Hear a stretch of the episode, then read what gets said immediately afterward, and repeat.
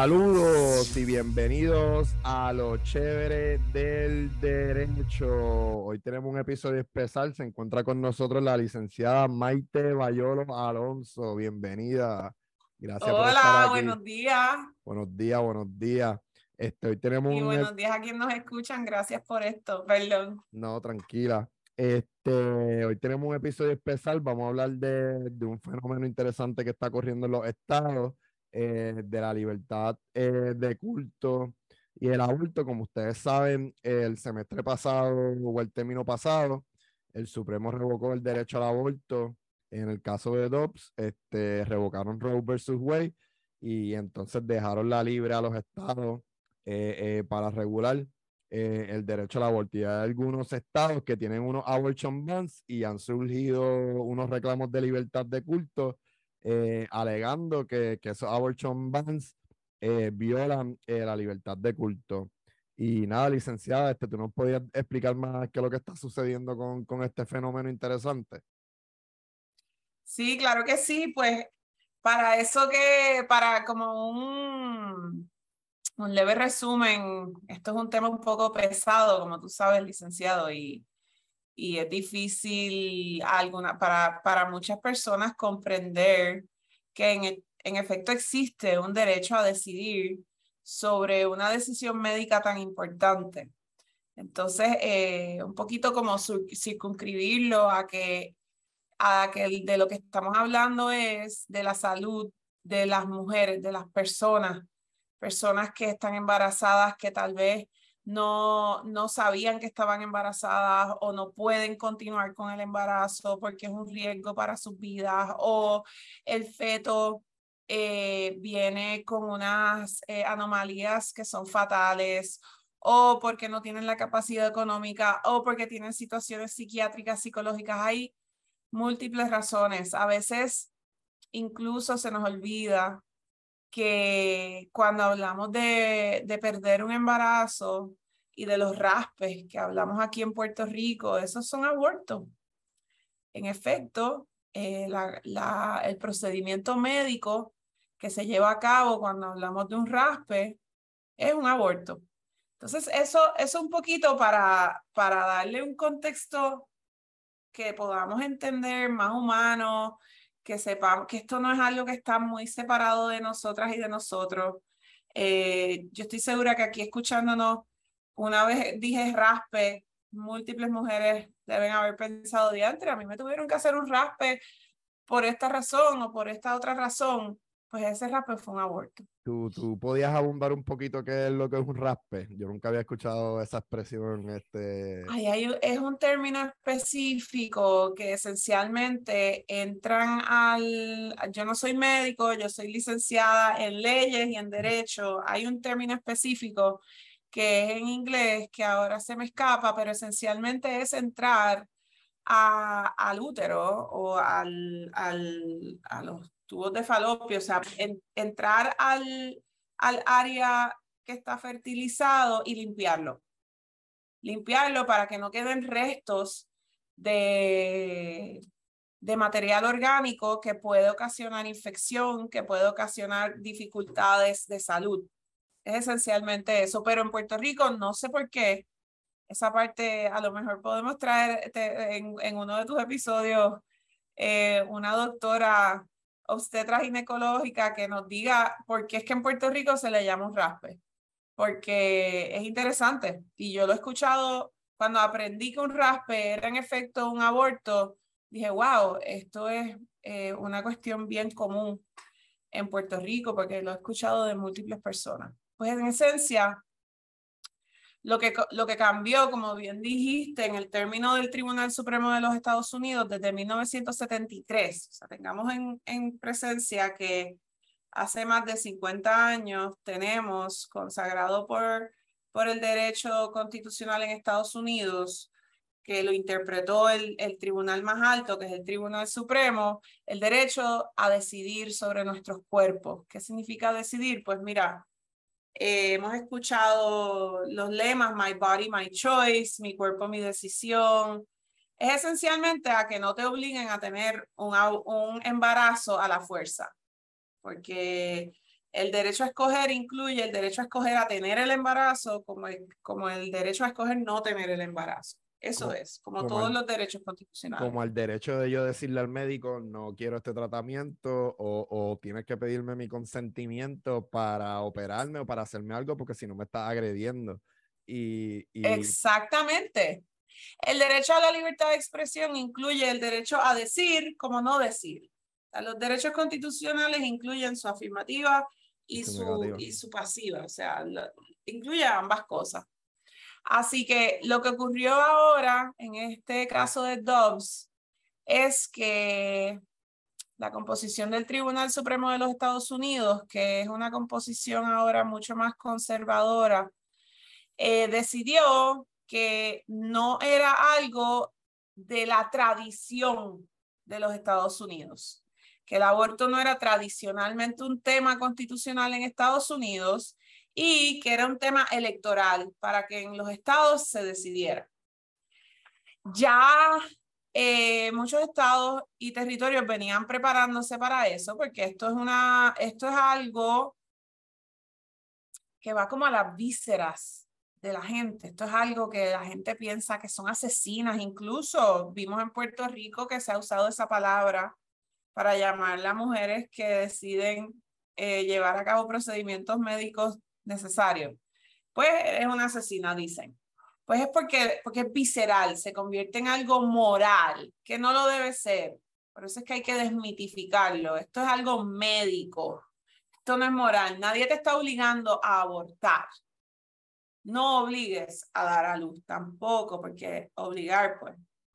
Bueno, pues entonces lo que ocurre es que ya se venían preparando eh, y existían lo que se llamaban trigger laws, que son leyes que son detonantes. Pues, ¿qué significa eso? Que son leyes que están en contra de la ley actual, que en ese momento protegía el derecho a decidir, pero se, se, se legislaban y se aprobaban en los estados como Luisiana, Missouri, Texas, este, wow, Alabama, Mississippi, o sea, muchos estados sureños que ya tenían en esa agenda política querer revocar el aborto y lo que estaban era esperando, tenían estas leyes como durmiendo.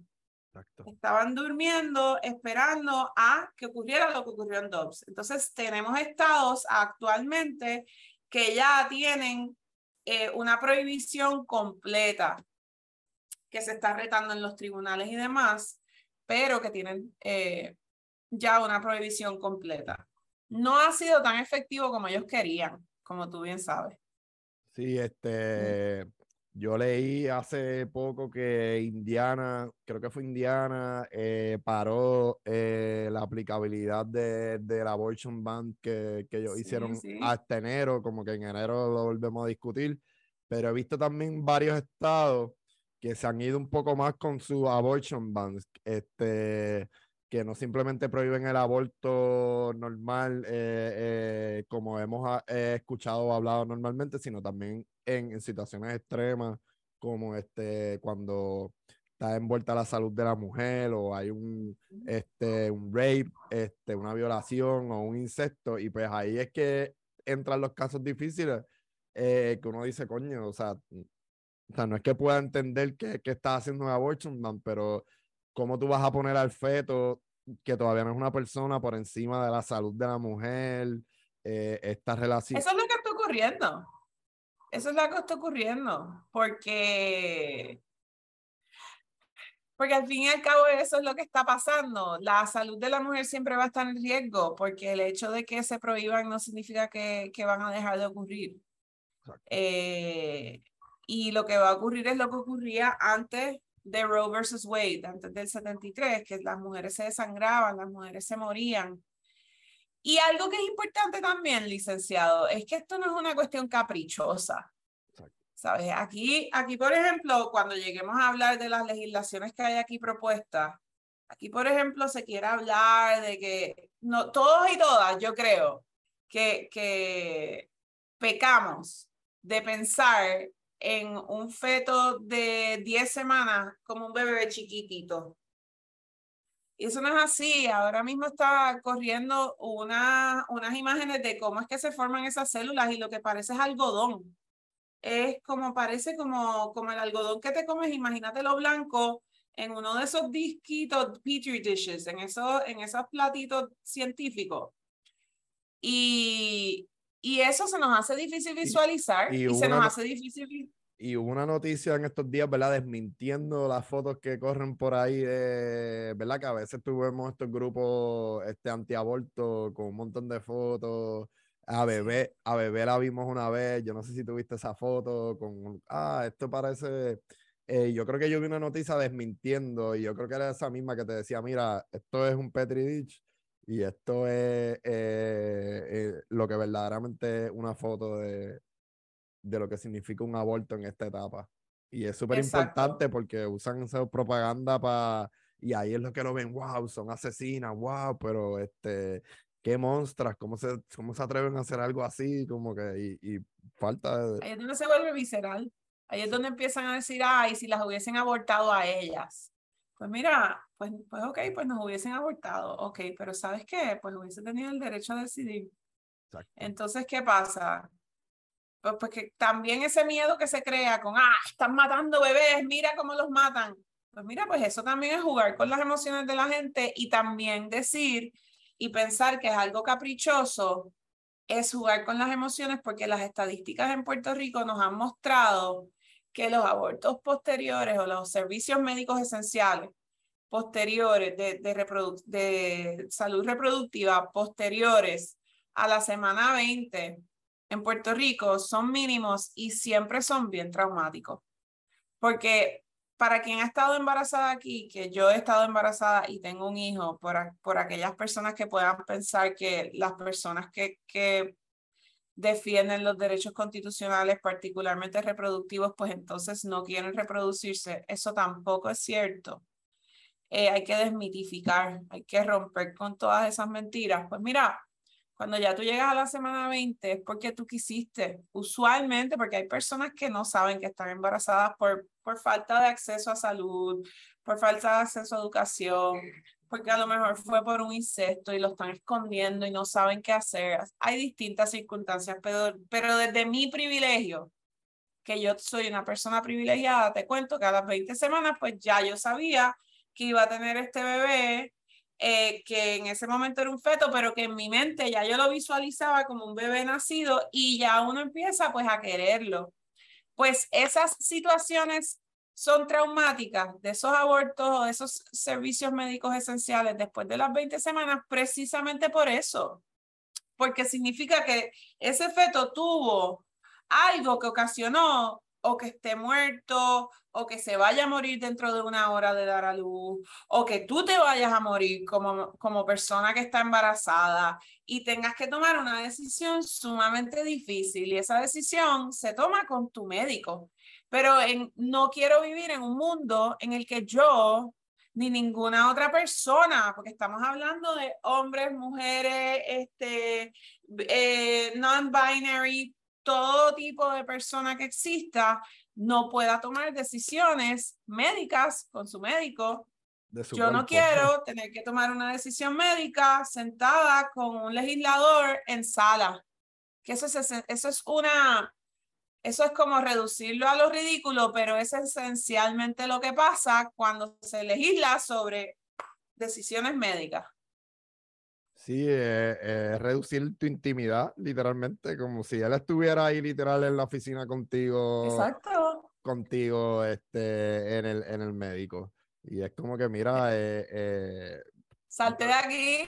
Exacto. Exacto. Y yo había. De aquí porque tú estás aquí. Yo había visto un caso en Texas de, de una señora que perdió el bebé y entonces después no sabía qué hacer con el bebé, o sea, tenía el bebé muerto cargándolo en, en el vientre de la barriga porque no sabía qué hacer, por, ¿verdad? La ley de Texas es un poco bien rigurosa y pues no sabía cómo que hoy si poco voy estricta, es un poco estricta y si voy y me saco el bebé muerto van a pensar que es un aborto me pueden acusar y, y, eso te puede crear complicaciones de salud exacto y eso es lo que hemos visto porque tienes a alguien muerto allá adentro, se está, asumo yo, descomponiendo allá adentro. Es material orgánico que se va, se va a ir descomponiendo, exactamente, y que crea infección y demás. Sí. Pues, pues esa mujer con ese miedo tiene toda la razón, porque hemos visto casos de personas que han estado presas, que están ahora mismo presas en una cárcel porque tuvieron un aborto involuntario y ese aborto involuntario la llevó a ir al hospital porque es un servicio médico y cuando llegaron al hospital eh, asumieron que era un aborto voluntario. Y esos son los riesgos que están pasando. Y muchas veces son eh, personas jóvenes que no saben eh, qué hacer o, o qué decir o que ni siquiera saben que están peleando el bebé, porque tú puedes tener un aborto involuntario de la nada empezar a sangrar y, y, y, tienes que ir al hospital a, a, ver qué es lo que está pasando contigo. Tú te imaginas que tú llegues, ah, eh, vas presa porque pensamos que te induciste el, el, el aborto, tú misma creaste este, la situación. Exacto. Que, que Eso va atado a, a la a la crisis que tenemos también de, de interrogatorios eh, con coacción, porque, porque entonces yo me imagino que tú sabes que, porque lo has visto, que si tú le preguntas lo mismo a una persona después de mucho tiempo y bajo estrés y una figura de autoridad, pues tú logras, y lo hemos visto hasta en series de televisión y documentales, para aquellas personas que no lo viven porque no practican la profesión, se ha visto que el efecto que tiene una autoridad, una figura autoritaria como puede ser un médico, enfermera, policía, porque a los policías les dejan entrar a las salas de emergencia a empezar a hacer preguntas, pues, pues yo no sé si yo hice algo malo, yo no hice nada malo. Ah, pero ¿por qué tú dices que no hiciste nada, que no sabes si hiciste nada malo? ¿Qué tú te tomaste? Pues no, yo no me tomé nada, pero entonces le siguen poniendo y le siguen haciendo preguntas y preguntas y llega un momento que la persona se va a confundir. ¿Y cuántos casos hemos visto? de, de confesiones falsas que, que salen después o por, o por ADN o viene y, y, se logra demostrar que la persona que sí lo hizo eh, confesó y dio declaración jurada y se corroboró la confesión porque las confesiones se supone que se corroboren por la policía. O sea que es bien tricky, es bien tricky y es bien lamentable eh, lo que estamos viviendo. De hecho, ayer yo estaba viendo Grey's Anatomy, que yo no sé si lo ven. Este, tengo un amigo que dice que eso es como una novela y a mí no me importa. Este, pero el tema era ese. El, ellos cogieron el tema de Dobbs, el tema del riesgo de salud que existe para las mujeres y las personas que se pueden embarazar y, y lo transmitieron en la tele, me imagino que para educar. Yo la manera que educaba, eh, yo estoy totalmente de acuerdo contigo, o sea, eh, es bien raro que pueda llegar a las 20, 21 semanas, pero, pero de Nagen hay mucha gente que no tiene acceso a, a, a la salud reproductiva. Si hay, por ejemplo, una sala como la que había o hay en la Yupi cuando yo estudiaba, que era como un mini plan Parenthood, tú ibas allí y planeabas, pues la gente como que era le da vergüenza y no saben que es un servicio esencial que, que, que, ellos tienen y que deberían de él y no todo el mundo va. Y pues yo también evitaba esta conversación y yo le decía a la gente, mira, la Asociación de Ginecólogos Ostreta dice que el average es de 22 a 25 semanas. Antes de 22 o 25 semanas, el feto no es viable fuera de fuera de, del vientre de la madre. O sea que cualquier conversación, yo evitaba entrar, ¿verdad? A, a, la conversación del extremo para no irme tan técnico, pero yo le decía a la gente, mira, por ejemplo, la Micus Curie de los obstre ginecólogos decía, mira, el average en la comunidad científica es de 22 a 25 semanas, dependiendo. Y antes Pero todo depende de... Sigue, sigue, perdón. Ah, y, y, y, antes de eso, pues hay una probabilidad de que el feto no sea viable eh, fuera del vientre. Y pues tenemos una Corte Suprema que es bien este, anticiencia. Y toda esta ciencia, pues, la han hecho a un lado. Estamos con Young Science ahora. Para los que no conocen, junk science es un término en inglés para, para pseudociencia y ese tipo de, de cosas. Sí, pues, pues, y aún es interesante porque aún con esa instrucción que puede haber dado o esa, esa métrica científica de 22 a 25 semanas, tiene unas variables tan grandes porque esas 22 a 25 semanas podrían estar basadas en, en hospitales con alta tecnología. Porque, por ejemplo, aquí en Puerto Rico, con la tecnología que tenemos, 22 semanas no es viable. Lo han dicho todos los, los médicos. Incluso eh, personas que se dedican solamente a trabajar con, con embarazos este, complicados, con, con fetos y, y todas las complicaciones que puedan tener. O sea, médicos y médicas eh, sumamente profesionales y sumamente respetados y respetadas, lo han dicho y han salido públicamente a decirlo porque en Puerto Rico esos números no incluyen a Puerto Rico, porque en Puerto Rico no, no hay viabilidad. Y, y decir, ah, pero fulanito fue de 22 semanas, eso es un caso. Estamos hablando de excepción. Cuando se habla de estos números eh, y cuando se habla de, de estadísticas, se habla de lo general. Siempre hay excepciones a todo, siempre. Pero en general, y, y por lo dicho por la comunidad científica, pues se tiene que tomar en consideración hasta el peso de la madre, la edad, eh, la tecnología, el lugar donde viven, la alimentación, el feto, o sea, se toma tanto en consideración que los médicos se oponen a que se dicte la viabilidad por como una, como algo Una métrica, como una métrica. Sí, como algo estándar, porque dicen, no, pero es que la viabilidad de ella no es la misma a la viabilidad de ella. Que eso era lo que quería. Es caso a caso. Eso era lo que quería hacer Roberts. Este, Roberts no quería revocar el derecho al aborto, pero quería darle la libertad eh, a los estados a que pusieran el, el periodo de viabilidad cuando le diera la gana. Y es lo mismo, es como que me está revocando el derecho al aborto igual por así. Y es como que este tipo es bien cobarde, eh, que era lo que yo decía, que Robert era bien cobarde porque es como que, mira, asume la postura que tú quieres asumir con los otros y no me diga que es que tú no quieres revocar los precedentes, que no cumplen con la doctrina de Stell pero que el, el periodo de viabilidad que estableció Casey, pues no era lo que estableció Robbie, que lo quiere eliminar.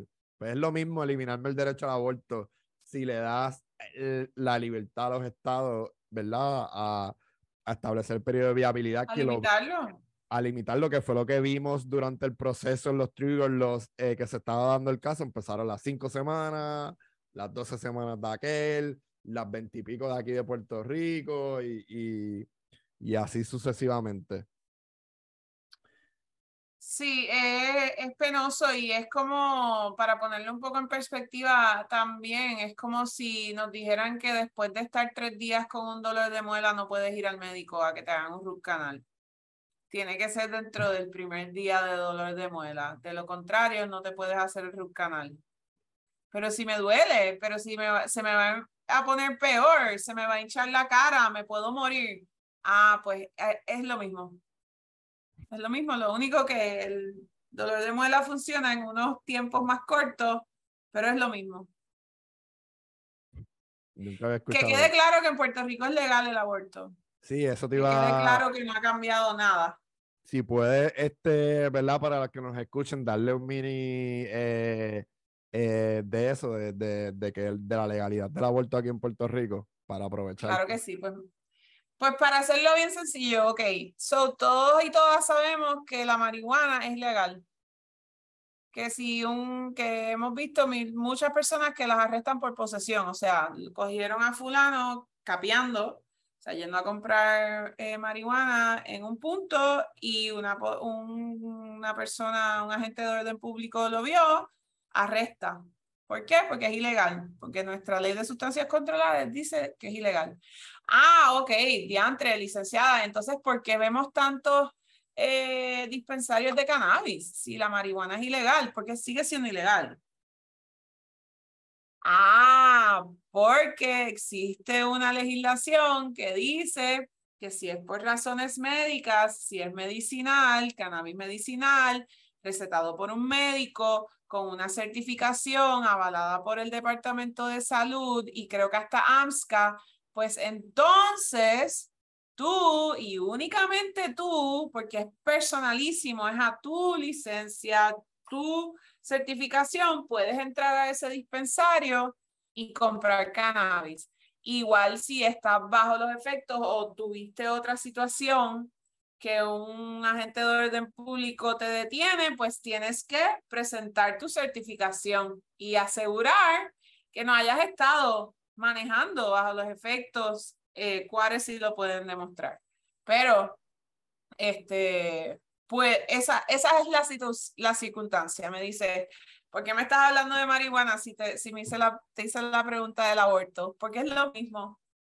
Porque en Puerto Rico en estos momentos el Código Penal dice que hacerse un aborto en la casa o que te obliguen a hacer un aborto o que lo hagas eh, clandestinamente tú con algún este algún equipo ya sea con un gancho, ya sea tomándote medicinas que no son dadas por médicos, eso es ilegal. ¿Y sabes qué? Qué bueno que es ilegal. Qué bueno, porque no queremos este, a personas en riesgo en las casas teniendo que resolver. Porque dice que lo que sí es legal es cuando una persona profesional de la salud te lo receta esencialmente. Y puede ser por razones de salud física y puede ser por razones de salud mental. Es lo mismo. Es idéntico. Con el cannabis las personas se certifican o por salud física o por salud mental, o porque tienen dolores de espalda o porque tienen ansiedad. Es lo mismo. Pues eso es lo que está ocurriendo en Puerto Rico. Ese es el Estado de Derecho en Puerto Rico. Un médico, una persona profesional en la salud, es quien puede llevar a cabo el servicio esencial médico de derecho a reproductivo, o sea, de decidir si ese embarazo es un embarazo que lo llevas completo a dar a luz o no. Eso es todo. Este, así que a, cualquier persona que nos escuche, hasta que un tribunal o alguna orden eh, pertinente emita una decisión que sea vinculante, eh, que diga que el aborto no es legal en Puerto Rico, pues el aborto sigue siendo legal en Puerto Rico. Eh, para que estén claros en eso. Entonces, siguiendo por la línea de Puerto Rico, en qué ha quedado, en qué ha quedado lo de que no me acuerdo el número del proyecto ahora, lo de la codificación de, del derecho constitucional eh, al aborto, porque Puerto Rico, al igual que muchos estados o la mayoría de los estados, voy a usar el ejemplo de Florida, que es más o menos más que me sé, pues tienen un derecho a la intimidad y pues la mayoría de los estados funcionan igual que en Puerto Rico, que el derecho a la intimidad es mucho más abarcador eh, que a nivel federal, porque a nivel federal pues no hay un derecho a la intimidad eh, textual por lo menos eh, en la constitución. Y, pues nada, ¿en qué quedó eso del proyecto aquí en Puerto Rico? Pues en Puerto Rico, desde antes de dos, hay sobre 12 proyectos de ley. ¿Qué son proyectos de ley? Pues proyectos de ley son el documento que tú presentas para que algo se convierta en ley. Todavía no es ley. Ok, pues tenemos 12 que quieren, que quieren este, prohibir una, alguna conducta que tenga que ver con el aborto. En estos momentos tenemos cinco proyectos que uno de ellos pasó del Senado, que es el proyecto del Senado 693, que es el que busca que antes de las 22, después de las 22 semanas, no se pueda llevar a cabo una interrupción de embarazo. O sea, es el que está buscando quitarle el criterio médico a la comunidad eh, de profesionales médicos en Puerto Rico y el derecho a recibir servicios esenciales médicos a las mujeres, que, que de por sí tenemos una crisis médica en este país, pues eso es para añadirle. Pues ese proyecto pasó en el Senado eh, con 16 votos y entonces ahora está en la Cámara, en la Comisión de los Jurídicos, con otros cuatro proyectos. Está el que radicó eh, la representante Burgos que quiere que, que es esencialmente el equivalente al de Texas, que es de seis semanas, que es cuando se sienta eh, un latido, que en efecto no es un latido, pero eso también es para discutir con una ginecóloga obstetra. Em, tenemos el que quiere que se considere como doble asesinato. Eh, la, el 715, que quiere que se codifique como doble asesinato si se mata con intención a una mujer embarazada. Ese también tiene unos problemas severos de, con el derecho penal. tiene unos problemas severos. Tenemos el de la el de la el del referéndum y tenemos uno que es para que, que es positivo para los derechos reproductivos y se me está quedando alguno no creo que esos son todos son cinco entonces están sí están ahora mismo en vistas públicas eh, hubo una hora el viernes, ya lo que queda es un día de vistas públicas, creo que el último día son el 26 o el 27, para que entonces esa comisión de lo jurídico decida si es positivo o negativo eh, eh, estas legislaciones. Ahí es donde estamos. Yo había una noticia que Burgos había retirado unos proyectos de ley que ya tenía. ¿Cuáles eran esos proyectos, si sabes o te acuerdas? Pues los busco. Porque no. Yo no sé si tú Yo creo que son proyectos de ley que ella había radicado después, pero déjame, yo los tengo aquí a la mano.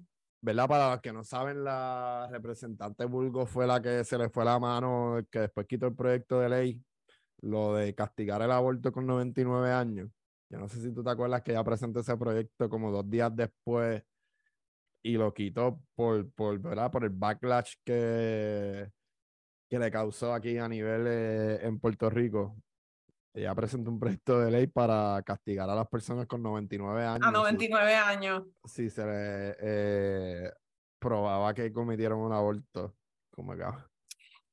Pero eso, ese proyecto de ley, para quien no sepa, ese, esa pena es la que se le da por asesinato en Puerto Rico, los 99 años. Entonces, ese proyecto de ley lo que nos enseña es cómo piensan, cómo piensan y lo que realmente quisieran.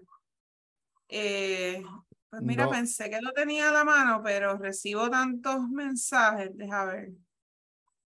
No, no tengo, no tengo aquí los proyectos de ley. Déjame ver, porque es que los voy a encontrar antes de que se acabe este podcast. Em, bueno, nada. Seguimos. ¿Tú los estás buscando también? Sí, pero no me sale aquí en el Google. Yo sé que en no sale. En algún, en algún lugar de. Porque es que yo recibo las alertas de microjury en mi. Fue Metro. Fue Metro metro, a buscar aquí. Y en algún lado en mi correo de todos los newsletters y todas las cosas que me envían, ahí, me envía Microjury, pues ahí debe estar también. Mira, aquí está. Aquí está. Eh, Burgos retira el 1030 sí, que es que no es ningún. El 1031 que proponía la ley para el cuidado integral de las mujeres ante los efectos psicológicos post-aborto involuntario y voluntario. Em, retiró el proyecto de la Cámara 894, que era la ley para requerir la intervención de al menos de uno de los padres, o sea, la del consentimiento de la madre o el padre. Y ya, esos dos proyectos. Y, qué decía ese que si tú eras un menor... Eh... Sí, es como el 591. ¿Te acuerdas del proyecto de Senado 591 que las vistas públicas se llevaron a cabo en noviembre de 2021? Que fue lo que entonces llevó al 693, que es el tripartito. Em, esencialmente, una de las cosas más grandes que decía es que las personas menores de 18 años tenían que se requería el consentimiento de quien tuviera su patria potestad.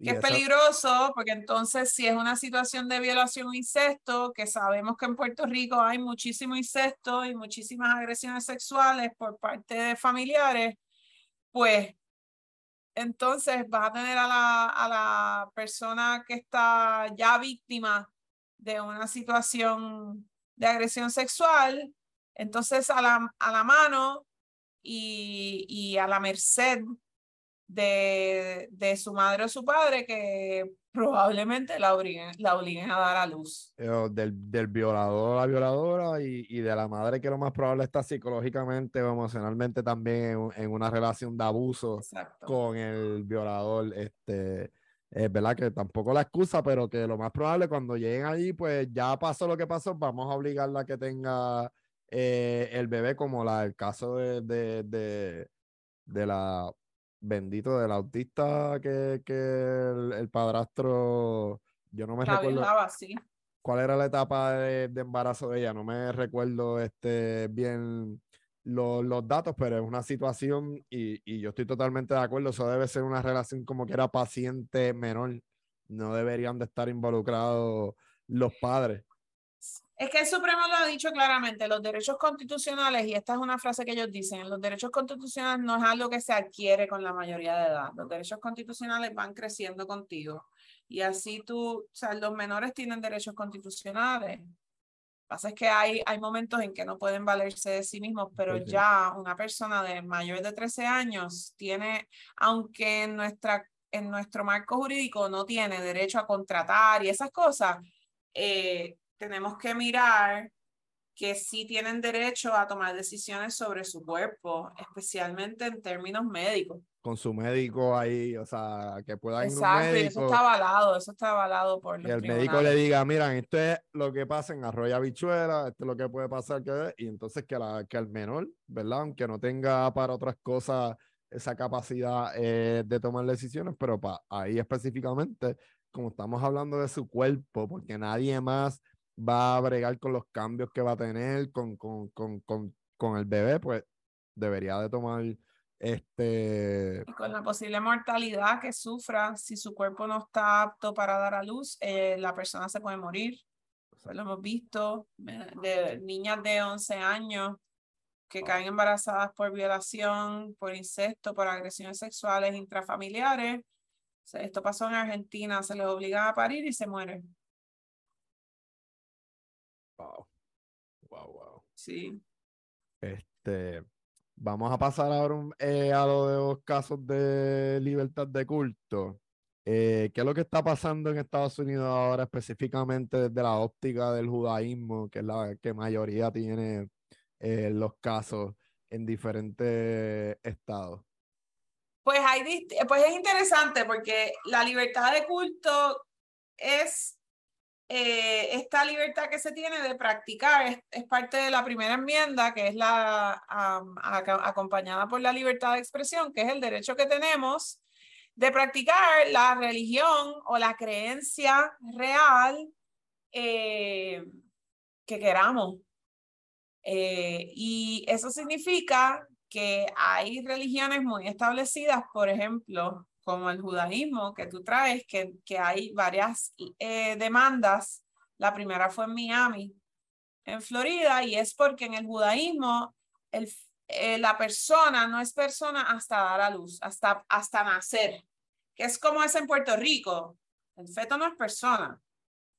Entonces, pues, pues casi que es un plot twist. Cuando yo vi esas cuando yo vi esa demanda, así me sentí porque, por un lado, eh, las, las personas religiosas quieren decir que todas las religiones están en contra del aborto, pero realmente lo que estamos viendo es, y, lo que, y lo que carecen de ver esas personas es que el cristianismo no es la única religión que existe. Y hay múltiples religiones que sí eh, practican aborto porque tienen sus propias creencias. Entonces va a ser bien interesante ver la pugna entre la libertad, y va a ganar la libertad de culto, porque con Dobbs bueno, ya yo, el Supremo dijo... Yo espero que gane la libertad de culto, o sea, no, no sé que puedan este, decidir este, algún juez conservador o si llega algún momento este caso estatal por un certiorario del Supremo Estatal al Supremo eh, federal, pero debería ganar la libertad de culto. Y, y, más, ¿verdad? Cuando a nivel estatal, pues hay una proyección, hay una protección más grande de lo que ofrece este, de lo que se ofrece a nivel federal.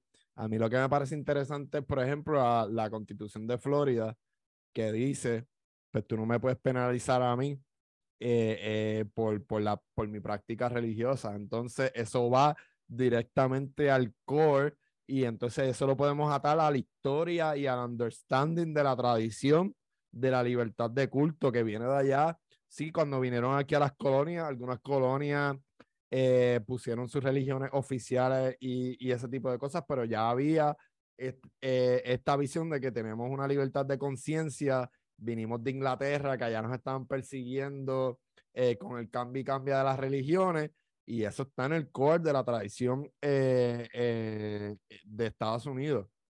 y entonces, cuando te vemos, por ejemplo, los pastores, que, que, es lo que están diciendo en estos casos, mira, tenemos una abortion bans que en, uno, que en una área específica dicen que el feto va a ir por encima de la mujer eh, eh, de una si tiene una emergencia, si la violan o si le pasa cualquier otra cosa. Y el rabbi dice, no, mira, yo bajo mi libertad de culto, yo tengo autoridad para decirle, mira, Betty busca un aborto porque eh, su sanidad física y mental va primero que la del feto. Entonces, si, si tú pones una ley o un abortion ban que criminaliza el yo dar un consejo para que vayas a abortar, pues tú estás criminalizando eh, la actividad religiosa de, del rabbi, en este caso, por ejemplo, o del ministro religioso de cualquier religión que, que vaya a dar eh,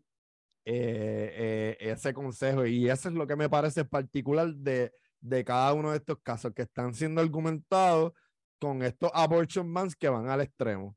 Como que mira, si, si, si, el, si la si la mamá tiene un problema de salud de emergencia, pues no, como que como quiera, que se echaba la mamá, hay que, hay que salvar el feto. Y eso es lo que me parece muy interesante y, bien hecho por los abogados, este, algo sumamente creativo. Innovador, hay de todo.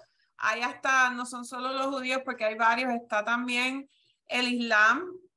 Eh, están los, los Unitarian Universalists también, que es una religión eh, respetada. Los episcopales. el, Satanic Temple, ¿verdad? Que, que los satánicos que presentaron demanda en Indiana y en Idaho. Para hacerle verdad, eh, el Satanic Temple es una institución que se registró como una religión, pero es una sátira, que, que es una organización que funciona como una sátira y una crítica a, a, las iglesias en Estados Unidos y, y, y, a todos estos mega churches.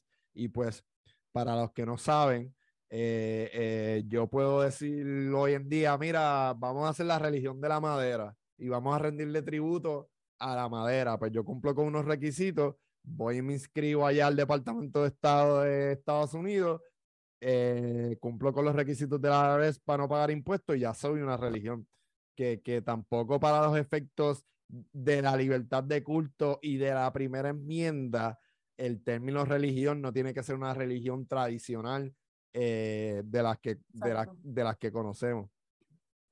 Y por eso pues... sí, tiene que ser un sincerely held religious belief. Es una creencia religiosa que se, se crea fielmente y se practique. No puede ser, ah, yo soy eh, inventarse algo sin, sin llevarlo a cabo, hay que demostrarlo. Pero es como aquí citando al juez del Supremo Koltov, que él da unos talleres que son, se alegan que son de libertad religiosa, y él dice que, que por eso es que es la primera enmienda, porque es de las más importantes, es de las primeras. Allí, allí volviendo al tema que estabas contando sobre que está arraigado a la tradición de los Estados Unidos, yo creo que va a ser bien difícil si el tribunal quiere de verdad ser el tribunal supremo que conocemos, que ya nos ha dado y, coger, y coger un poco de esa legitimidad de vuelta. Exacto, si nos, exacto, si nos quiere demostrar que ellos creen realmente en la tradición de su propio tribunal y que ellos ahora, porque ellos ya decidieron un caso de ley de armas también basado en la tradición. Si ellos van a usar la tradición nuevamente, pues entonces en estos casos, si llegaran al Supremo, no van a poder decir que no está arraigado a la tradición de Estados Unidos. Pero además de eso, ellos ya dijeron que, que para Estados Unidos el aborto no es un derecho consagrado por la Constitución pues entonces no tienes dos derechos constitucionales en pugna. Exacto. Así que exactamente. Ah, no hay que aquí balancear, solo un derecho constitucional. No hay que balancear ningún tipo de interés. No hay balance de intereses. Es simplemente aquí tienes un... Esto es basado, yo no estoy de acuerdo con eso, pero esa es la decisión del Tribunal Supremo. Ah, pues eso significa que aquí, si te llegara este caso, tiene que ganar la libertad de culto. De lo contrario, estás cambiando, o sea, estás faltándote respeto a, todo el andamiaje jurídico que conocemos. Que porque Entonces, ¿dónde está la uniformidad y la confianza que se supone que ofrecen todas las doctrinas de, de hermenéutica del derecho? Sí, y, Así que va a ser interesante particularmente ese es el problema con el originalismo y el textualismo que, que se presta para tú aplicarlo eh, a tu conveniencia. Y, ¿verdad? Eso es lo que no queremos. Bueno, y el moralismo. Exacto, porque es subjetivo, es subjetivo. Eh, eh, o sea, mi moral no necesariamente va a ser la misma que, que la tuya o que la, o, o, cada de mis papás. Yo me recuerdo una vez un profesor que me dijo, ah, ¿por qué tú no crees en esto? Y yo, ah, porque eso no es moral. Y ahí mismo me dijo, ah, pero la moral es... Y me hizo un... Y mm, me hizo como un... Eh, un brain, no un brainwash, pero como que me abrió la mente, es como que mira, eso de la moralidad como que está atado a la, a, a, la sociología, como que, y obviamente después yo estudiando esto y, y la moral y todas esas cosas, pues pues ha aprendido del tema de que pues no podemos usar la moralidad para legislar, que eso es otro problema, ¿verdad? Eh, eh, eh, em, en muchos otros temas también que no necesariamente son con el aborto. Este, pero yo espero, ¿verdad? que, que, las decisiones se puedan resolver a nivel estatal y pues que no eventualmente tengamos que llegar a que el Supremo tenga que, tenga que tomar una decisión porque de verdad que no confío en, eh, en esa gente. Este, y la importancia de, de, los nombramientos de la judicatura, de, de que incluso esa es una de las preguntas que se hizo en ese nombramiento y incluso los nombramientos de la judicatura a nivel más local es crucial hacer preguntas claves sobre los conocimientos de derechos constitucionales, eh, tal vez despolitizar un poco el, el tema de la judicatura, porque es que está totalmente politizado. Entonces, eso lo que ocasiona es situaciones como con las que nos encontramos, que necesariamente se, se hizo una demostración que que todas esas personas que ahora, Amy Coney Barrett, este, Brett Kavanaugh, todos ellos que llegaron más recientes, hicieron expresiones. Roberts hizo también oh, expresiones diciendo. De, Estelle sí. Que Gorsuch, todo. Que, que Roe v. Wade is the letter of the law y que esa es the law of the land y que le iba perdón, a respetar. Gracias. Y sin embargo, pues ya vemos que eso fue en ese momento para lograr su, su nominación, porque si hubiesen sido eh, íntegros con sus posturas y, si hubieran dicho, ah, yo pienso que eso se debería de revocar. Exacto. Pero sabían que corrían el riesgo de que no los nominaran. Entonces, una de las preguntas es, ¿tus, tus creencias personales van a interferir con tu rol como persona jueza? Pues mira, si tú eres buena jueza, se supone que no. Obviamente todos tenemos lo que se llama implicit bias, que es una parcialidad implícita. Pero las personas que llegan a ser jueces deberían ser personas que tienen la capacidad de distinguir entre lo que es reaccionario propio y personal con lo que es la ley. Con lo que es la ley y con lo que se debe aplicar y lo que es la interpretación del derecho. uno puede estar implicit bias, pero para mí, por ejemplo, el derecho es una ciencia. So, eh, tú puedes estar por más implicit bias que sea, pero si tú te dejas llevar por, por el derecho y lo ves como una ciencia, pues eventualmente pues es implicit bias se supone que, que, que, no te afecte. O sea, un ejemplo clásico pues que era lo que yo argumentaba y, y ¿verdad? Para los que nos escuchan, hay diferentes modos de interpretación constitucional, la historia, el texto, el originalismo, eh, la estructura. Positivismo. El positivismo, federalismo.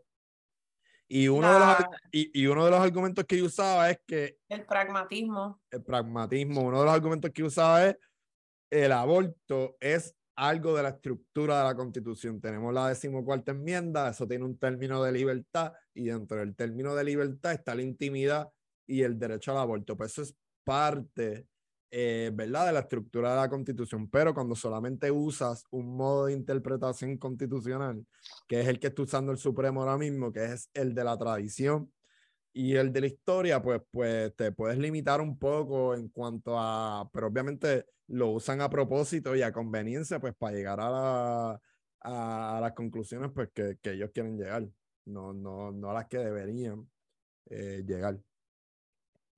Sí, estoy de acuerdo. Y, y más estos, estos republicanos, ¿verdad? Que en, en, el tema del aborto ellos están bien mordidos y, ¿verdad? Para explicarle a, a la gente por qué.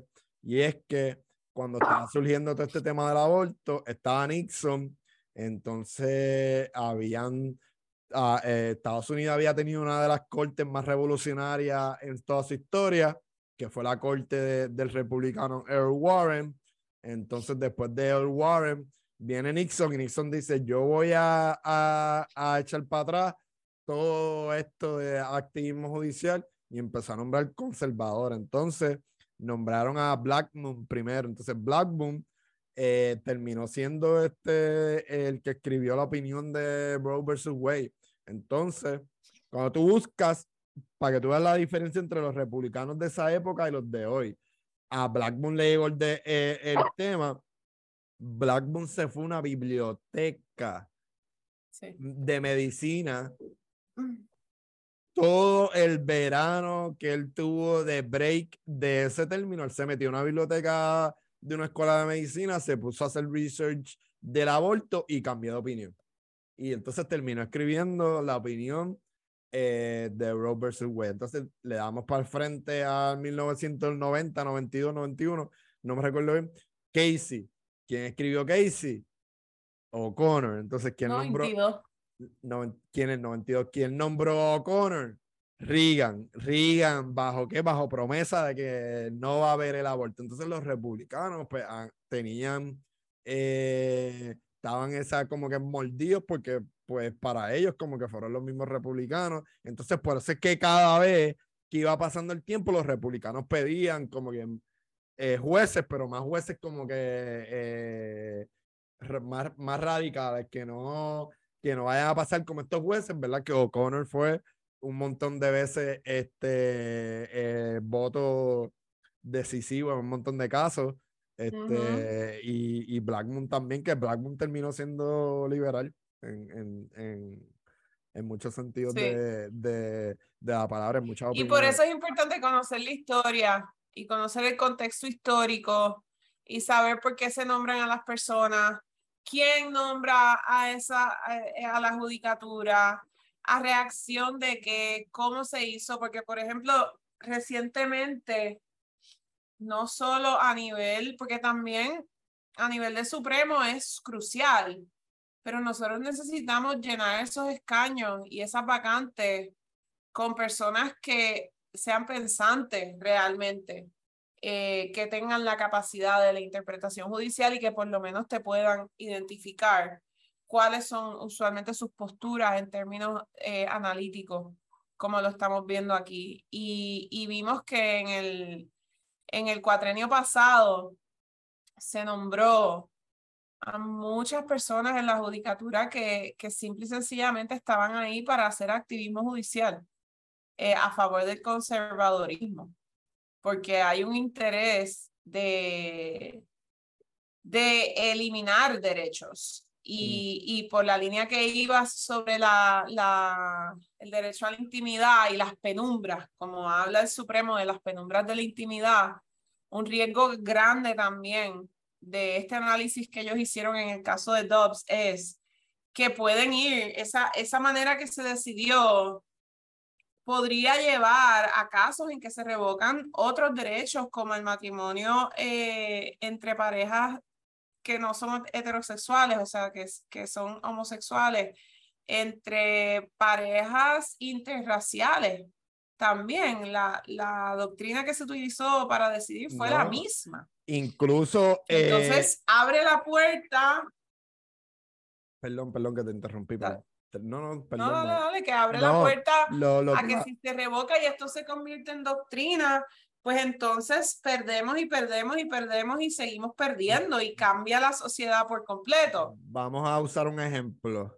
Un ban, ¿verdad? Que también sería una violación al derecho de viajar y al libre movimiento, pero estos bans de que, ah, no puedes ir a otro estado a hacerte un aborto, o, o los bans eh, eh, de que no puedes llevar a tu hijo a hacerse una terapia de conversación a otros estados, pues el Supremo pudiera decir, mira, vamos a revocar parcialmente los casos del veintipico que dicen que los papás tienen un derecho a la intimidad para la crianza de sus hijos, para decir que en este tipo de temas, como nosotros tenemos un, un, eh, un derecho de parents patria, ¿verdad? Que el Estado cuida a los niños, entre comillas, pues nosotros vamos a limitar ese derecho de intimidad de los padres de criar a sus hijos para que no puedan llevar a sus hijos a hacerse eh, terapia eh, de conversación, que es otra cosa y qué bueno que lo traiste.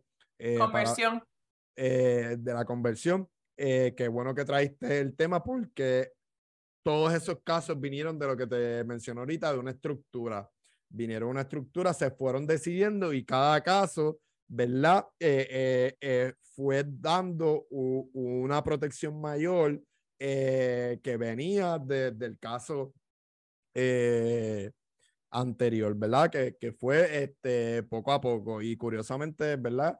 Thomas no mencionó el matrimonio interracial, porque obviamente él está casado con, con una blanquita, pero como bien tú dices, ya hemos visto intentos de Estado, por ejemplo, yo, yo sé que hay más, pero el que yo me acuerdo, Luisiana fue uno de los primeros que, que hizo incluso un trigger law para prohibir los, los anticonceptivos y los, y los métodos, porque ¿verdad? es bueno que la gente sepa que estas personas también piensan que estos métodos de, de, de salud reproductiva son métodos abortivos y no son métodos eh, abortivos, ¿verdad? Son, métodos de prevención. Son médicos, sí. Son, son, son cosas de prevención. Y son médicos.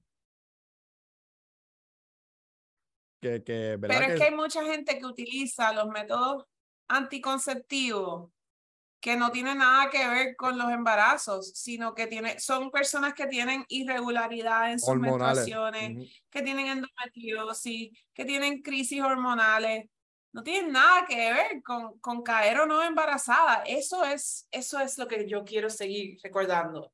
Esto es médico, médico. Esto está regulando como si te pudieras tomar o no tomar un astilenol. Hay personas eh, que son eh, alérgicas a la aspirina. Entonces, ¿y si, tú y si tú vives en un estado que prohibieron todas las Tilenol y las acetaminofén? y solamente van a permitir aspirina. suena absurdo, pero es que a veces hay que dar ejemplos así para que se tome en cuenta lo absurdo que es hacer lo otro. Sí, porque cuando que, te, que te manipula porque te lleva a lo visceral y emocional, pero al fin y al cabo es lo mismo. Sí, no, y el fanatismo no te deja tratar de ver o tratar de eh, conceptualizar las diferentes, los diferentes casos o las diferentes situaciones eh, eh, que, se que se pudieran dar eh, a, diferentes personas. Solamente lo que tú piensas visceral y vamos a eliminar esto y que todo el mundo se resuelva. otro comentario, ¿verdad? que a mí me parece súper denigrante y no sé cómo se atreven el comentario de que ah, en Puerto Rico hay una baja tasa de natalidad. ok, hay una baja tasa de natalidad. Gobierno y personas que ustedes están diciendo que la gente para por ahí porque hay una baja. En Puerto Rico hay condiciones de vida para parir y para seguir viviendo. Porque, o sea, vivimos en un país que no tenemos salud, no tenemos medio ambiente, no tenemos derechos laborales, no tenemos, o sea, la lista pudiera seguir, no tenemos luz, no tenemos agua, tenemos inflación ahora mismo con la comida, o sea, vivimos en un mundo adecuado para traer niños a, al mundo y esas es muchas de las cosas, ¿verdad? Que, que, que las madres y las mujeres toman en consideración a la hora de planificar su salud reproductiva.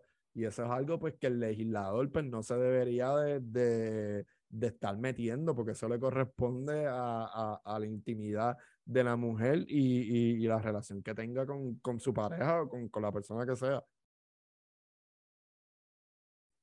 Yo te tengo que confesar que a mí me encantó que finalmente dijeran la verdad, porque escuchar a, a personas que apoyan esas legislaciones, que en este caso era el 693 y los otros cuatro proyectos, me dio mucho gusto porque finalmente están diciendo la verdad. La real razón por la que quieren limitar el, el derecho a un servicio esencial médico es porque quieren que las mujeres paran. Eso es todo. Eso es todo. Quieren obligar a parir. Y, y que no tengamos duda, ya no lo dijeron. Eso es una esclavitud moderna. Yo quiero que lo tengan consciente. Y... Obligar a las personas a hacer cualquier cosa Obligar a alguien a llevar un embarazo a término que no lo quiere hacer es esclavizar a una persona a hacer algo con su cuerpo que no quiere, a trabajar por el Estado sin querer hacerlo, o a trabajar por unos grupos sin querer hacerlo. Eso es esclavitud. Eso es esclavitud. Entonces, qué interesante que por un lado en ese derecho a la intimidad, tú escuchas, nosotros todos escuchamos a legisladoras que proponen estos proyectos decir con mis hijos no te metas y con la crianza de mis hijos no te metas, pero sí queremos meternos con la crianza de los hijos o no hijos de las otras personas. Eso es hipocresía. Esto solamente se trata de control o, o, las terapias, ¿verdad? Que han tratado aquí de, eh, o yo no sé si han legislado, pero han hablado de eso, como que, ah, no te metas con mi hijo, la perspectiva de género, la, lo, como él le da mi ideología eh, de género, no sé, que ellos le dicen un término que no es lo mismo, que lo usan para confundir, pero, ah, no te metas con mi hijo, perspectiva de género, no te metas con mi hijo, ah, pero yo te voy a decir a ti qué hacer con tu cuerpo, qué hacer con tu hijo, qué puedes enseñarle a tu hijo, y es como que, mira, se nota que es, ¿verdad? Como tú dices, un nicho de control. Y también es lo que dice... Eh, Eso es. Y lo que yo he hablado también con, con Cristiano, ¿verdad? Este, no voy a decir el nombre de los familiares para no tirarlo al medio, pero eh, eh, yo tengo familiares que pues son pro derecho al aborto y se criaron igual que yo pues en cultura católica y toda esta cosa religiosa y, y, es una visión eh, que podemos trazarla este, a la época medieval del cristianismo, de que paran, paran, paran y que se joda el mundo. Y entiende, y que se, y, nosotros bregamos como que con lo que haya, y aquí vinimos la religión, y pues si estás, estás viviendo necesidades, pues te, te, te salvamos. Y eso es una visión súper horrenda y súper, tú sabes, nada que ver. Una visión de conquistador. Es una visión, o sea, si miramos la historia de la religión y cómo se llevó a cabo ese proceso de llegar a las Américas, ¿qué fue lo que se hizo? O sea, es una manera de controlar, es, es el poder encarnado, es esencialmente yo decirte a ti cómo tienes que vivir tu vida y todo lo que tú estabas haciendo antes en este caso indígena, que estamos hablando de conquistadores, digamos, españoles, que es el caso de Puerto Rico, eso no cuenta porque lo que es civilizado y lo que es real es esto. Y en ese momento era el, los jesuitas, era el catolicismo, era el cristianismo. En ese momento.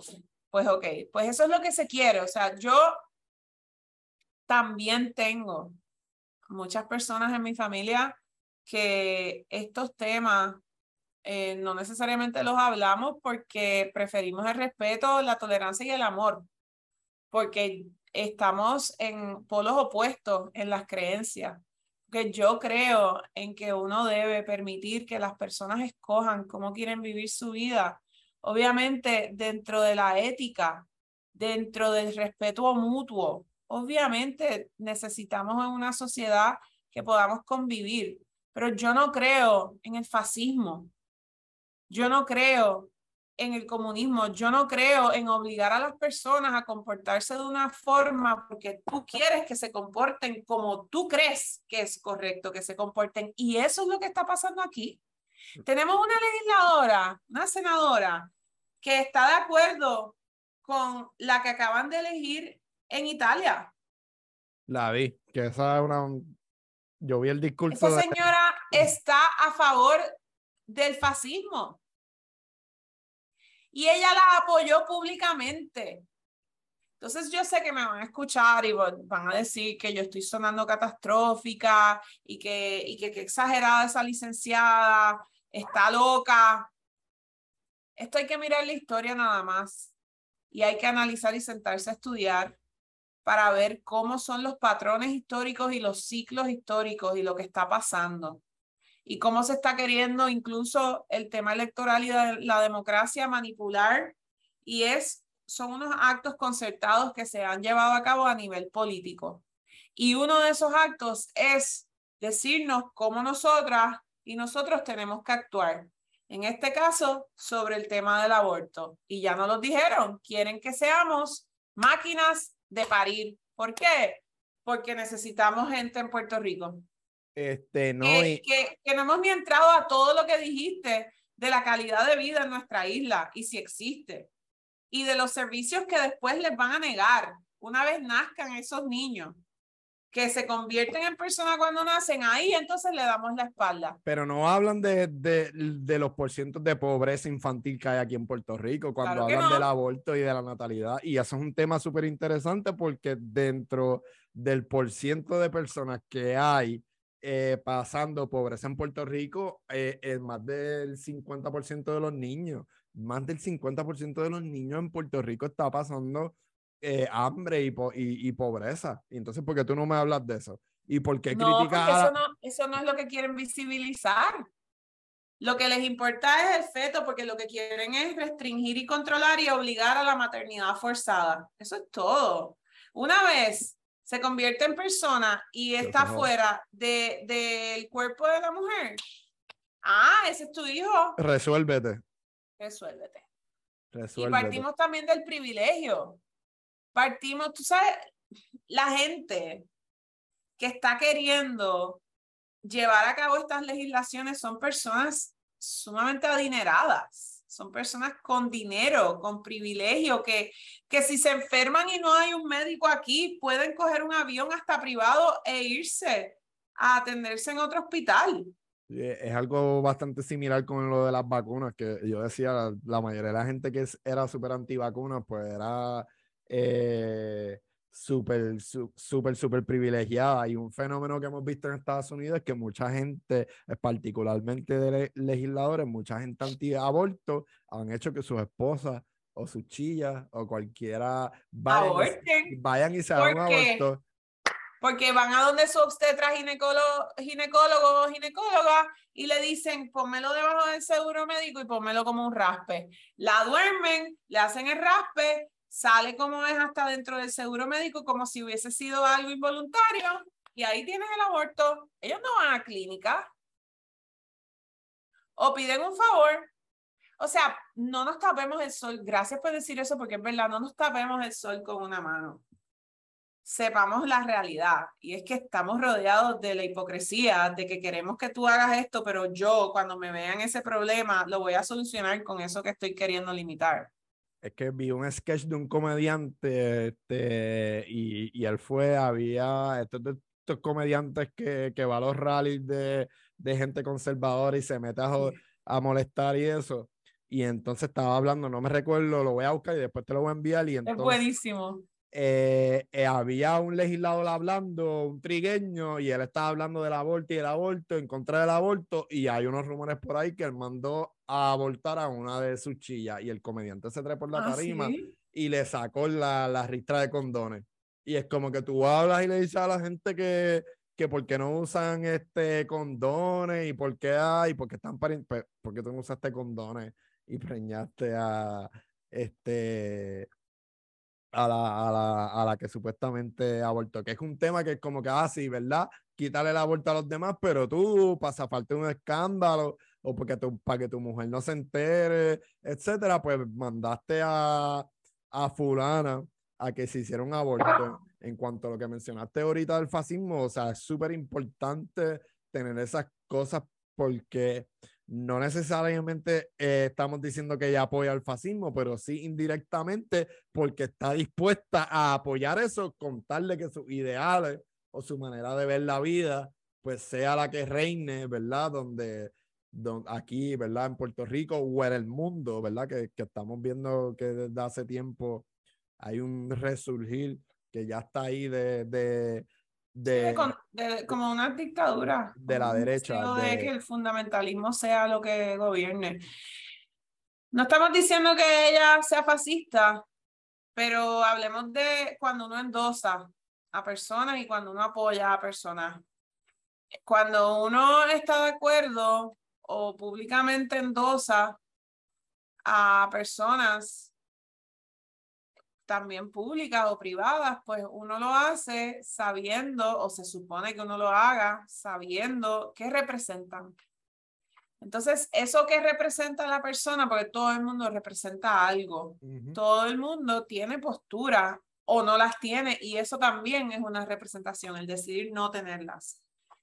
Pues, si yo endoso a alguien por lo que representa, y, y basado en esas expresiones que han hecho, pues, pues es una inferencia inteligente decir que esa persona pues apoya lo que está diciendo. Y ahorita que mencionaste lo de la esclavitud, interesantemente me acabo de acordar ahora, uno de los argumentos del Satanic Temple en sus dos demandas es eso, que y citan la enmienda decimotercera y Es dicen, verdad. y dicen que eh, porque estás obligando a la mujer a, a parir y es como una servidumbre involuntaria. Entonces, es un buen argumento para decir que la esclavitud se abolió. Otro buen argumento que ellos dicen eh, eh, relacionado con la esclavitud y con el cuerpo es que al tú no permitirme eh, hacer el aborto, como el feto es parte de mi propiedad y mi propiedad Ah, es en mi sí. cuerpo, pues tú estás haciendo una violación de mi debido proceso de ley porque estás haciendo un taking de mi Como una propiedad. expropiación, sí, eso también fue súper interesante leerlo. Decía, wow, qué creativo, porque es súper creativo. Súper, súper abogados y creativo. abogadas que dijeron, espérate, déjame ver. y estás haciendo, y, y me hace mucho sentido. O sea, pudiéramos decir que en términos de derecho a la propiedad, la única propiedad que absoluta es mi cuerpo. Sí. O, o, o en términos de derechos generales, uno de los derechos para mí, o sea, que completo, es mi cuerpo. O sea, eso es absoluto, porque eso es mío. Y nadie puede decidir, Eso ¿verdad? es mío, exacto. Decidir. Es mi cuerpo. Y nosotros le enseñamos a los niños esto desde pequeños. Decimos, esto es tu cuerpo, que no te lo toquen, no toques a nadie sin que, o sea, nosotros como sociedad valoramos el cuerpo como, como propio. Lo valoramos y lo Sí. enseñamos. Pero después, en un momento dado, lo perdemos. Se acabó. que es como que es contradictorio y yo creo que deberíamos de ser, ¿verdad?, más consistentes eh, y volvemos. mm, La gente tiene todo el derecho de pensar eh, el- individualmente lo que ellos quieran pensar o lo que su religión les dicte con relación al aborto, pero otra cosa es que tú quieras imponerme en la legislatura eh, eh, moralidades que no van a la par eh, con la Con la ciencia, con la medicina. O con mi moralidad, o sea, porque yo no tengo que pensar igual que tú, volvemos, como que eh, eh, todo eso es subjetivo. No me impongas a mí como que un patrón de conducta o un patrón de leyes, pues que yo no considero como que viable o aplicable a mí, porque me, me dejo llevar por otro eh, patrón de ideales o, o, o, cosas. Este, que... Sí, pero pero es importante no perder de perspectiva que el aborto no es una creencia. No, sí. El aborto no es algo y lo escuchamos. No, yo creo en el aborto. Yo no creo en el aborto. Esto no es una creencia. Esto es, es como sustituir aborto con root canal. Yo creo en el root canal. Yo no creo en el root canal. What? Obviamente tú crees en el root canal porque si crees en la medicina y lo necesitas, pues ahí está para ti. O sea que yo creo que volviendo al principio. Es un tema científico romper con esa visión y decir, mira, esto es un servicio esencial médico, servicio esencial médico, punto, igual que el root canal. Que debería de estar disponible para toda persona que lo necesite o que lo vaya a necesitar por, por cualquier X eh, o Y razón. Exacto. Este, ¿Alguna otra cosita que, que se nos haya quedado? Hablaremos aquí a, No, yo creo que nos expandimos. Yo creo que hicimos ahí una cobertura de, de distintos temas dentro de los derechos reproductivos bien interesantes, tal vez. Ay, perdón. Ay, me dio alergia. Este, esta conversación habíamos dicho que le íbamos a continuar más a fondo después, así que Mira, forward to it. Sí, antes de acabar, te quería preguntar, ¿sabes más o menos eh, cuál es el estatus? En esto pues yo no sé tanto eh, cuál es el estatus del derecho al aborto a nivel de, de, de, América, de América o de América del Sur o América Central. Bueno, ha habido unos movimientos bien grandes, eh, por ejemplo, en México recientemente se avaló, igual que Argentina.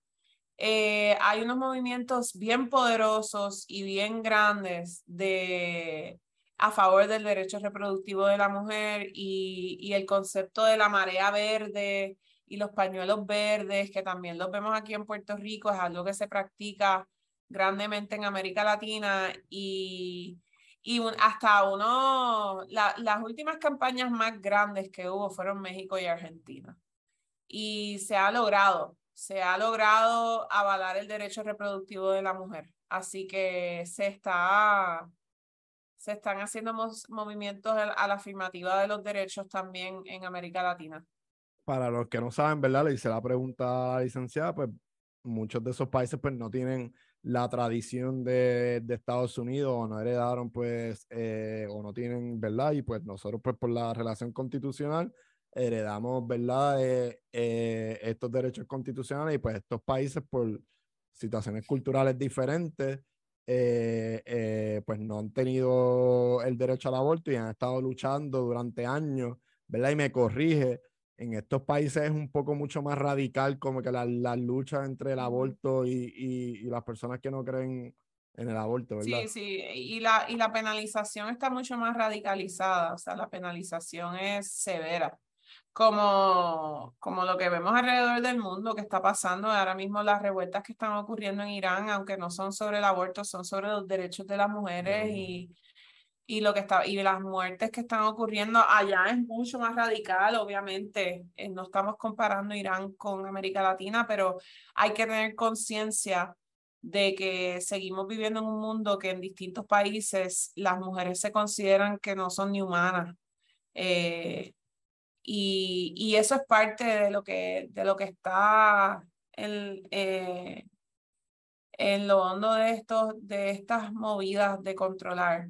Y, pero sí, en América Latina, para contestar tu pregunta, es más radical, es más masivo, ha habido un auge enorme, o sea, las, las, pero América Latina se distingue por eso, por sus movimientos siempre han sido más no quiero decir más poderosos, pero han sido mucho más multitudinarios, muchas más personas, muchas más gente en la calle. Hay una gran tradición de manifestarse y de solicitar sus derechos en América Latina y de revolución incluso porque lo hemos visto, son eh, dinámicas distintas y vemos cuando la gente quiere algo del gobierno, se tira a la calle, lo vimos en Venezuela en contra de Chávez, lo hemos visto. Em, así que ocurre lo mismo con, con el derecho al aborto. Bueno, pues yo creo que ya este, discutimos eh, todo bastante general. Espero poder seguir haciendo episodios contigo y gracias por, por decir presente y escribirme. Eh, mira, vamos a hacer un episodio que yo te iba a escribir eh, para eso mismo cuando vi que, que estaba, este, ¿verdad? si le puedes decir al público este, las organizaciones que tú perteneces, este, para que sepan o, o para que pues las busquen y estén pendientes. Bueno, yo, eh, ok, lo que pasa es que yo, yo estoy en estos momentos eh, con el National Organization for Women, que es eh, la organización nacional feminista más grande y más antigua de los Estados Unidos y trabajan distintos temas. Entonces está, se abrió un capítulo aquí en Puerto Rico. Y antes de eso estaba con la Unión Americana de Libertades Civiles de aquí de Puerto Rico, que estuve tres años y cinco meses eh, trabajando con todos los temas también de, de derechos civiles en general y derechos humanos. Mucho tema de primera enmienda, asuntos legislativos primordialmente, pero también temas electorales, este, con el, el, código electoral cuando salió en 2020, eh, campañas de derechos de democracia, esencialmente, de cómo votar. Nosotros tuvimos una campaña que se llamó Tu voto no se deja, que era educativa, o sea, se, se, han, se han hecho muchas cosas y ahora pues enfocada en temas de, de la mujer, en temas de la mujer porque estamos en un momento en que estamos en riesgo, estamos, nuestros derechos están en riesgo. Y eso implica de todo, eso implica hasta, hasta el, el wage gap, el hecho de que las mujeres todavía eh, ganamos en el mismo puesto con la misma experiencia y a veces hasta más experiencia ganamos menos que, que un hombre, que nuestra contraparte. Y, y eso no significa que queremos que los hombres eh, sufran en lo absoluto. Al revés, es equidad. Y equidad lo que significa es pues, que estemos, que estemos todos en, las en igualdad de condiciones, que tengamos las mismas posibilidades y los mismos privilegios y las mismas eh, oportunidades. Eso es todo. Eh, porque también hay un, como un, una visión bien equivocada de lo que es el feminismo. y el feminismo, se, ¿sabes? Tiene su historia, pero pero se forma precisamente porque hay menos derechos, como lo que está pasando en Irán. Pues mira, pues las mujeres no tienen derechos, o, se fueron a la calle y pelearon para poder votar, para poder tener propiedades, para poder ponerse pantalones. Eso es todo. ¿eh? Lo que queremos es no controles mi cuerpo que es mío y ya no me digas que me tengo que no me digas que me tengo que poner como en el caso de Irán que, que quieren obligar verdad yo no sé cómo es que se llama entonces incluso eh, eh, hasta fuera de Irán. Como que yo, me recuerdo que yo iba a ver una entrevista a CNN y el tipo se paró allí con la, con la que la entrevista, que es de Irán, pero no estaban en Irán, estaban en Nueva York. Ah, sí, y ella no se quiso poner. Ella no se, y él ahí bien molesto. Y se fue. Se fue bien molesto. Que, que eso en general es un tema en general que, que también es bueno que estemos pendientes alrededor del mundo de, de cómo la, eh, de diferentes maneras quieren controlar, ¿verdad? el, el el cuerpo de las mujeres. y, que no, y que no es, este, y que no significa que, que lo que se está buscando es quitarle nada a los hombres.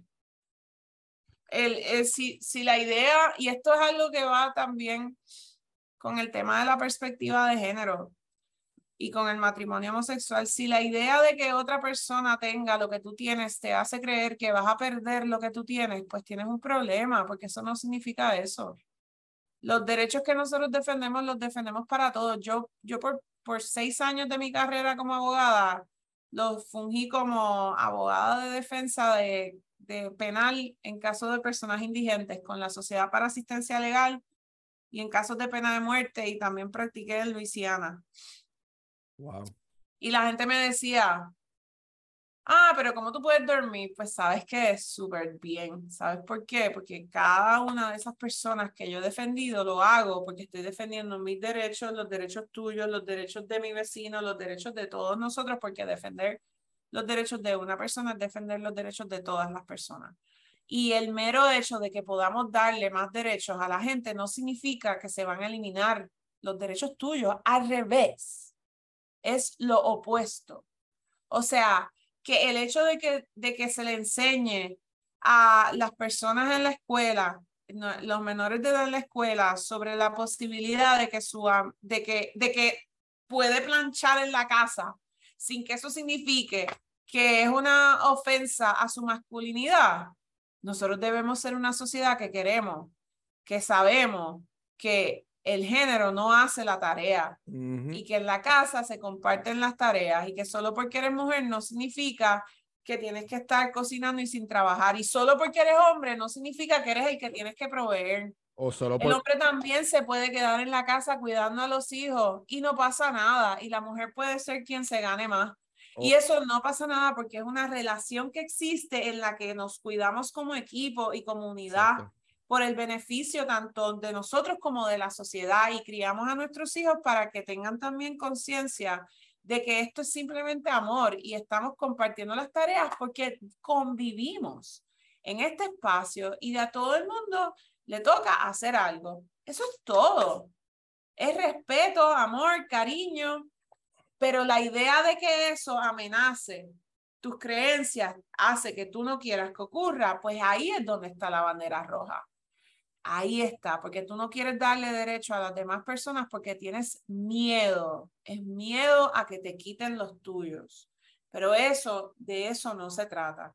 Los derechos, si ampliamos los derechos, se para amplían para, todos. para todo el mundo. Y, y, para todas, por eso yo, yo he tenido muchas conversaciones con un montón de gente, ah, que yo no estoy de acuerdo, por ejemplo, que compañías le den leave on maternity a los hombres, pero ¿por qué no?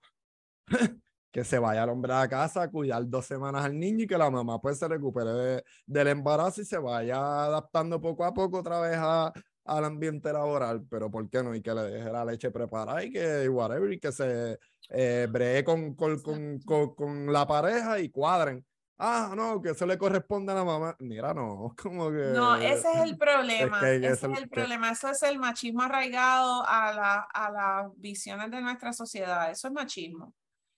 Porque es que el papá no puede, dentro de esa postura, entonces el padre no se va a involucrar en la vida de los hijos. Qué vida tan triste tiene entonces ese papá que no va a janguear con sus hijos y no los va a conocer y no va a hablar con ellos y no va a saber cambiar un pamper y no sabe dar un bibi, por favor. Tú quieres tener una relación cercana con tus hijos, tú quieres poder hablar con ellos, tú quieres poder decir, yo lo busco, que tú estés, que tú estás lactando, y que eres la fuente, porque eres la fuente de alimento. Tener al, padre de, esa, de ese bebé en la casa ayuda porque a lo mejor no te tienes que parar de la cama y te puede traer el bebé. O, o te hace desayuno, o es quien se pone a limpiar en lo que tú estás lactando. Eso es solo trabajo en equipo, es mm. trabajo en equipo, pero queremos usar términos como ideología de género, ah, quieren convertir a tus hijos en homosexuales. ¿What? ¿Cómo, cómo vas a convertir a una persona en homosexual? Esos argumentos a mí me parecen tan y tan eh, ridículos. Son ignorantes, son comentarios. Como que, como los nenes no lloran, como que no lloren, los nenes no lloran. ¿Cómo que los nenes no lloran? Después tenemos hombres este, con problemas abusando. de abusando o con problemas o, con problemas de que no saben expresar sus emociones, hacen algo como que por ejemplo, o sea, feminicidio y después se suicidan porque no saben bregar con las emociones. Este, y, y eso es un problema, pues, ¿verdad? Que podemos tocar después en otro tema de cómo podemos adaptar a los miles de temas ya que, que podemos hacer, pero cómo podemos, tú sabes, eh, mejorar la sociedad eh, eh, eh, viviendo mejor en, en, perspectiva de género y combinándolo con el tema de salud mental. A mí me gusta mucho el tema de, de, salud mental y, y, y, yo brego mucho con, con eso y yo crecí en, o sea, todos los hombres crecemos en un ambiente sumamente tóxico, sumamente que te dicen no llores, no expreses tus emociones, las mujeres son las únicas emotivas, no, no, no, todos somos seres humanos, todos somos emotivos, todos damos emociones, no se te va a caer un pelo de, de, de, de, lo de macho, no vas a dejar de ser macho. Si lloras, si sufres, si tienes depresión, si tienes ansiedad, no vas a dejar de ser hombre, como que... Exacto. Es que es lo mismo que llevamos hablando, es la hipocresía, porque es que vaya, o sea, el cuerpo, si uno acumula las emociones, te las va a sacar de alguna forma y ese hombre va a llorar. Lo que pasa es que lo va a llorar en silencio y a escondidas. y no va a tener el apoyo. ¿Cómo? Que no va a tener el apoyo y no va a tener, tú sabes. Exacto, va a ser escondida y va a fingir que no llora, pero es que si sabemos, si sabemos que somos seres, que tenemos emociones y que las emociones nos ayudan a resolver situaciones por las que pasamos que todo el mundo tiene, o sea, una pérdida. Se te muere un familiar cercano, me vas a decir que no tienes permiso para llorar. Y el concepto de permiso para llorar también. Es bien interesante, lo podemos hablar. A mí me encantan esos temas también. Yo, así que. Yo soy bien. Eh, desde que salió el tema como en el 2015, yo soy bien, bien defensor de la perspectiva de género. Uso el tema de, de la salud mental de, de, y mezclo y me gusta ese tema. Este, y lo podemos hablar después ah, con todos los otros temas que tenemos. Este, ahí Perfecto. Gracias. No, licenciada. No, gracias a ti por decir presente y sabes que aquí tienes las puertas abiertas de mi plataforma siempre para hablar y, y, y, para anunciar lo que, lo que tú desees y lo que queramos discutir o que sea importante que se tenga que hablar, pues sabes que tienes aquí este, las puertas abiertas. Gracias. Y gracias por lo que haces, me encanta. No, de nada, de nada, y para eso estamos nada, este, a los que escucharon este episodio, pues sigan pendientes eh, a mis redes sociales y a las redes sociales de la licenciada, que si puedes decir tus redes sociales para que te sigan y estén pendientes de... Pues yo estoy en Twitter y en Instagram, pues licenciada Maite Bayolo Alonso.